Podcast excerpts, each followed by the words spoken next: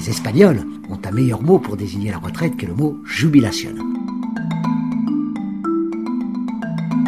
Christophe Rameau, del Centro de Investigaciones Económicas de la Sorbonne, prefiere el término español jubilación más que retraite, palabra que aquí en Francia es titular en la prensa desde hace varias semanas por la controvertida reforma que plantea el gobierno de Emmanuel Macron. Hace unas semanas, los manifestantes desfilaron en las calles de la capital en signo de protesta. Todo ese tipo de medidas, ¿contra quién más va? Es contra los más débiles y si los gobiernos, en este caso de Europa, no hacen nada para remediarlo, pues al final todo esto irá, irá creciendo y al final pues será la clase trabajadora la que más lo sufra y entendemos que tenemos que dar una respuesta a eso. El difícil contexto socioeconómico, tenso por la compleja coyuntura mundial, agravada por la inflación, tal vez no sea el mejor momento para lanzar una reforma sobre un tema tan sensible, incluido el paso de la edad legal actualmente de 62 a 65 años. Pero como explica Bruno Le Maire, ministro de Economía, el presidente fue elegido para aplicarla. La palabra del presidente de la República ha sido extremadamente clara. La reforma de las jubilaciones debe entrar en vigor en el verano de 2023. No es como si el presidente de la República no hubiese sido claro sobre el tema durante su campaña. Tiene un mandato del pueblo francés para hacer esta reforma de las jubilaciones, modificando la edad legal. Es el mandato que le dieron los franceses cuando fueron a votar en la elección presidencial. Les Français au moment d'aller voter à l'élection présidentielle. Afirmar que todos los votantes que lo llevaron a ocupar por segunda vez el sillón presidencial lo hicieron con ese objetivo tal vez sea un tanto exagerado. Pero hagamos un poco de historia con el economista Vincent Touzé del Observatorio Francés de Coyuntura Económica. Le système de retraite français, c'est une longue histoire. On pourrait remonter à Colbert avec son régime des, des marins. El sistema francés de jubilaciones es una larga historia. Podríamos remontar hasta Colbert con su régimen para los marinos, pero limitémonos a 1945. ¿Qué ocurre ese año? A Pierre Larocle, el fiel compañero del general de Gaulle, le incumbe la tarea de implementar un sistema de seguridad social que incluya una rama pensiones de vejez. La idea, en 1945, es eh, la de crear un sistema universal que integre el conjunto de trabajadores, como ya existía antes de la guerra, en particular en el sector público. Regímenes en sectores como el transporte ferroviario, la industria del gas y la electricidad. Y finalmente se optó por un régimen que no era completamente universal especialmente porque los no asalariados, por la naturaleza misma de sus ingresos, que no correspondían a un sueldo pagado por una empresa, habían pedido derogaciones, lo que explica que hoy tenemos diferentes regímenes que cohabitan. Una conquista social situada claramente en un momento histórico. En France, on, tous, on connaît tous notre histoire. On sait qu'en 45, euh, on crée sociale euh, moderne. En Francia todos conocemos la historia y sabemos que fue en 1945 cuando se creó la seguridad social moderna. Pero la historia muestra que Francia a comienzos del siglo XX no estaba muy adelantada en materia de sistemas de pensiones. En Alemania, en particular, el canciller Bismarck había instalado el famoso sistema bismarckiano. En Inglaterra ya había premisas de un sistema de jubilaciones antes de la Primera Guerra Mundial.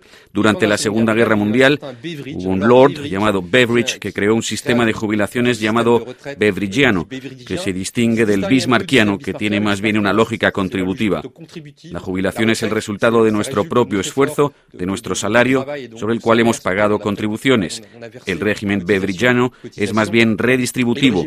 Su lógica es ofrecer un nivel de vida decente para todos los extrabajadores, independientemente de su salario. Décent pour tous les anciens travailleurs, indépendamment de, de, leur, de leur salaire.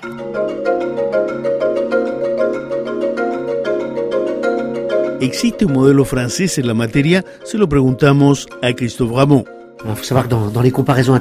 En las comparaciones internacionales se descarta a Francia para ver las diferencias entre los demás países porque estamos fuera de concurso. Somos un país en el mundo, y no siempre ha sido el caso, en que desde hace años la tasa de pobreza entre los jubilados es una de las más bajas. Somos uno de los pocos en que el nivel de vida medio es similar o ligeramente superior al resto de la población. Atención, incluidos los niños. Somos uno de los países que ha optado por dar una buena vida a sus jubilados, de transformar lo que en Francia llamábamos el riesgo de la vejez en un derecho, en el derecho a la felicidad.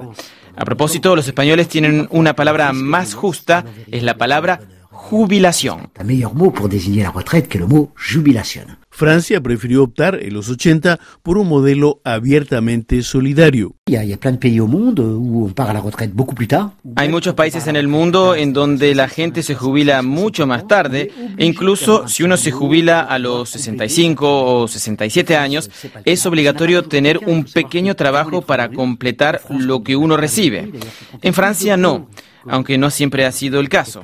Durante los llamados 30 gloriosos, como en otros países, había más pobres que hoy. En Europa, un pobre tiene un ingreso inferior del 50% respecto a la media.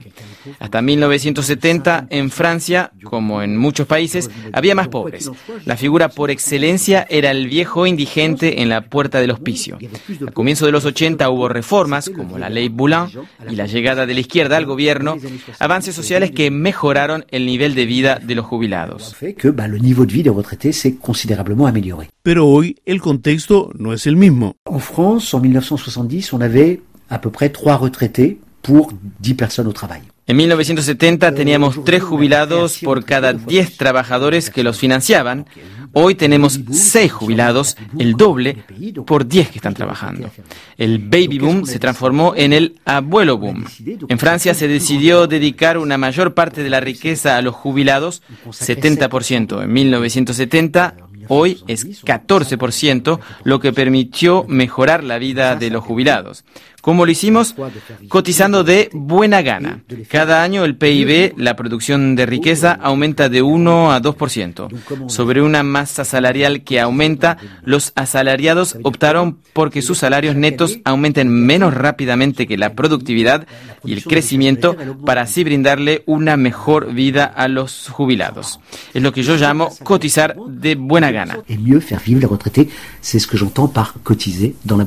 Cabe preguntarse si un modelo de la posguerra está adaptado a los desafíos del siglo XXI. Je pense que oui, en, matière de retraite, il n'y a pas 36 modèles. hein. Il y, a- il y a deux modèles polaires, alors avec plein de... de- Creo que sí. En materia de jubilaciones no hay mil modelos. Hay dos, con matices entre ellos.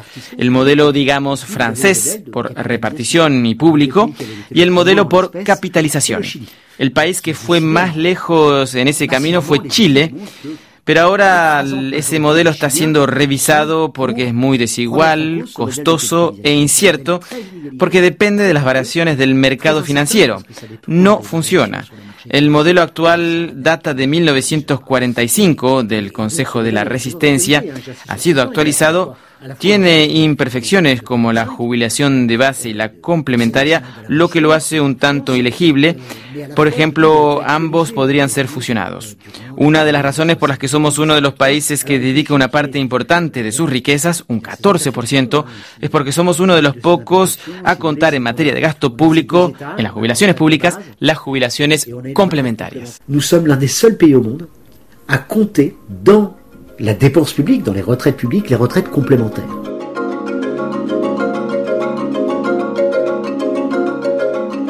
Otro de los argumentos en favor de una reforma es la complejidad de un sistema que contempla múltiples regímenes diferentes, argumento que Vincent Touzé estima atendible. L'idée, c'est que aujourd'hui, on serait arrivé dans, dans une telle complexité. La idea es que hoy tenemos tal complejidad con múltiples sistemas que esa complejidad plantea problemas de elegibilidad, es decir, que no entendemos bien cómo funciona y eso alimenta la idea de que puede haber beneficiados y perjudicados, lo que finalmente plantea un problema de adhesión colectiva a un proyecto de repartición de la riqueza entre las generaciones. Por ello, la idea de la simplificación y de atacarse a esa complejidad es defendible para entender mejor cómo funciona y tal vez reforzar la adhesión a un proyecto social. euh. Una de las pistas sería un régimen universal. La idea de un régimen universal sería un régimen que integrase a todos los trabajadores, es decir, desde el primer euro cotizado estaríamos todos bajo el mismo régimen, es decir, con las mismas reglas de cálculo, las mismas reglas de adquisición de derechos y tasas de contribución al financiamiento del régimen idénticas. financement du régime identique. El presidente Macron, por su parte, insiste en aumentar la edad de la jubilación, elemento central de su proyecto de reforma. La reforma de las jubilaciones Actualmente tenemos un sistema por repartición. Pagamos por los jubilados desde 1945. Tenemos una demografía que es una oportunidad. Vivimos cada vez más tiempo y cada vez entramos más tarde en el mundo del trabajo. Si miramos bien, todos nuestros países vecinos han desplazado la fecha legal porque hay un desequilibrio.